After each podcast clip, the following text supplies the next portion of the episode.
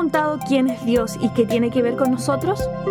Con cada capítulo de esta serie te invitamos a profundizar y recorrer con nosotros las verdades fundamentales del Dios de la Biblia. Esto es Conociendo a Dios, una serie del podcast de Casa sobre la Roca en la voz de Roy Valenzuela. El fracaso es el resultado adverso de una empresa o negocio, un suceso lastimoso, inapropiado y funesto, o la caída o ruina de algo. A pesar de ello, puede ocurrir que los fracasos no sean inesperados o imprevistos, sino que sucedan precisamente como se temía. El concepto denigratorio de fracasado tiene implicaciones éticas y sociales, pero hay distintas consideraciones del fracaso que proporciona experiencia al que fracasa y se recupera. Por el año 1921, David y Svea Flod, una pareja de misioneros, viajó con su hijo de dos años desde Suecia hasta el centro de África, a lo que en ese entonces se conocía como el Congo belga. Allí se encontraron con los Erickson, otra pareja misionera, y los cuatro comenzaron a buscar juntos la dirección de Dios, en la cual sintieron en llevar el Evangelio a un área remota del país. Luego de adentrarse cien millas al interior de la selva a filo de machete, llegaron al pueblo de Dolera, Allí fueron rechazados por el jefe, que no les permitió entrar a su dominio por temor a enojar a los dioses locales. Ellos buscaron otras aldeas, pero también fueron rechazados. Las dos parejas optaron entonces por subir a un kilómetro y medio por la cuesta de una montaña hasta llegar a un lugar donde pudieron construir sus propias chozas de barro. Oraron para que hubiera un avivamiento espiritual, pero no hubo ninguno. El único contacto que tuvieron con los habitantes fue con un muchacho joven, a quien se le permitía venderles a los misioneros frutas, huevos y gallinas dos veces por semana. Esvea decidió que si éste era el único africano con quien iba a poder hablar, procuraría guiar al muchacho a Jesús, y de hecho tuvo éxito, pero no había otros incentivos para seguir adelante.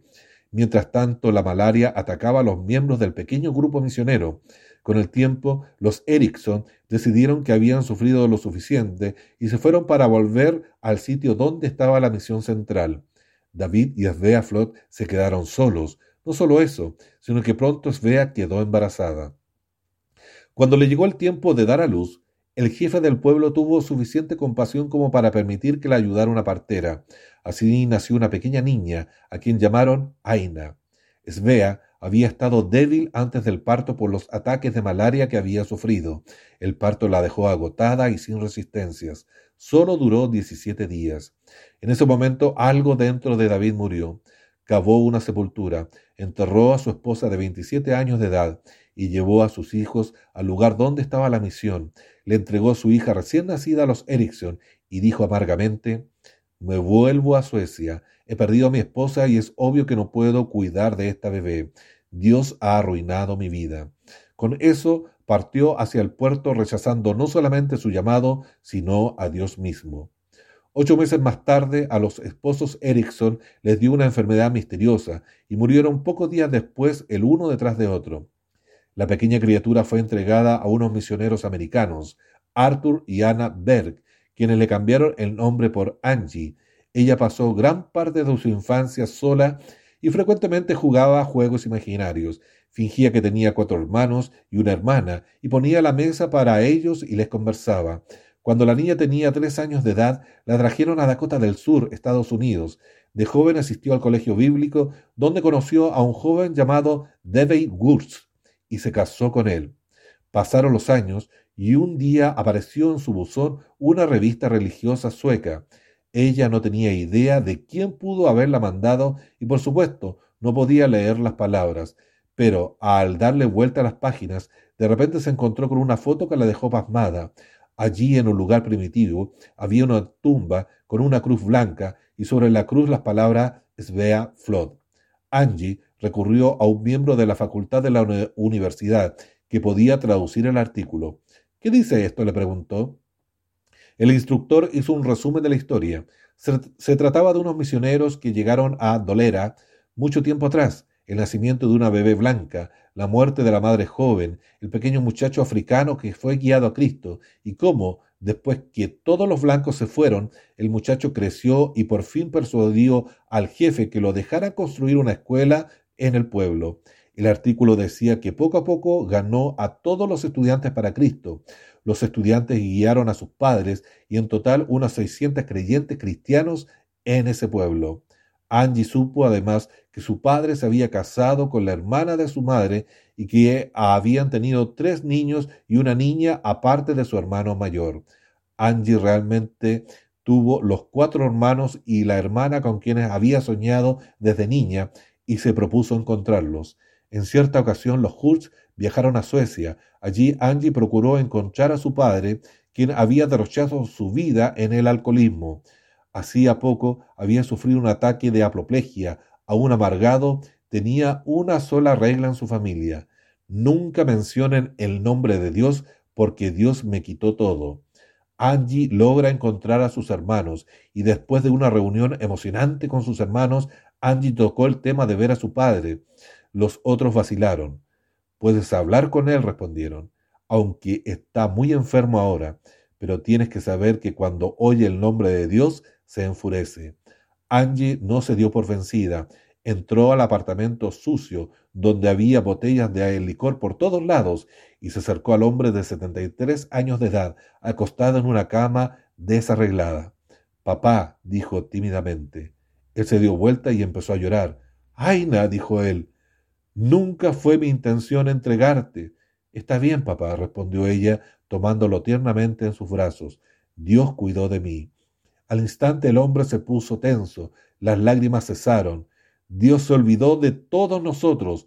Esto nos ha pasado por causa de Él. Luego de haber dicho esto, se dio vuelta con su rostro hacia la pared.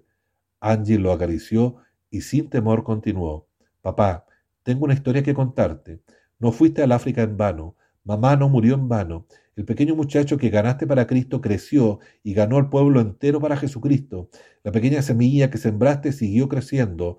No hay, hoy hay 600 personas africanas que están sirviendo al Señor porque fuiste fiel al llamado de Dios en tu vida. Papá, Jesús te ama. Él nunca te ha rechazado. El anciano se dio vuelta para mirar a los ojos a su hija. Su cuerpo se relajó y empezó a hablar hasta vaciar toda su amargura al final de la tarde, ya había vuelto al Dios con quien había estado resentido por tantas décadas. Durante los próximos días, padre e hija gozaron juntos momentos agradables. Angie y su esposo pronto tuvieron que volver a Estados Unidos y unas semanas más tarde, David Flood pasó a la eternidad. Unos años después, los Hurs estaban asistiendo a una convención de evangelismo en la ciudad de Londres, en Inglaterra, donde oyeron un informe de la nación de Zaire, anteriormente Congo belga.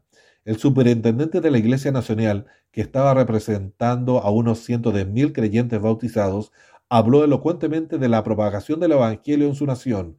Angie no pudo menos que preguntarle después si alguna vez había oído de David y Flot. Sí, señora, fue Bea Flod la que me guió a Jesucristo. Yo fui el muchacho que les llevaba comida a sus padres antes de que usted naciera. Incluso hasta el día de hoy todos honramos la tumba de su madre y su memoria. Él la abrazó y sollozó profundamente. Luego continuó, tiene que venir al África para que vea con sus propios ojos. Con el tiempo, eso fue exactamente lo que Angie Hutz y su marido hicieron. Al llegar, fueron recibidos por el gentío alegre del pueblo. Angie también llegó a conocer al hombre que fue empleado por su padre muchos años atrás para bajar por la montaña con ella en una hamaca que le servía de cuna. Por supuesto que el momento más dramático fue cuando el pastor llevó a Angie a ver por sí misma la cruz blanca de su madre. Ella se arrodilló junto a la cruz para orar y dar gracias a, Dios. Más tarde ese día, en la iglesia, el pastor leyó de Juan 12:24.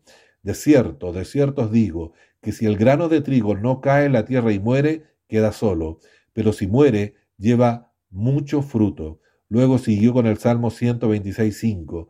Los que sembraron con lágrimas, con regocijo segarán. Historias como esta me hacen reflexionar de los designios de Dios. Su voluntad es tan perfecta sus propósitos tan puros que solamente los años nos hacen comprenderla.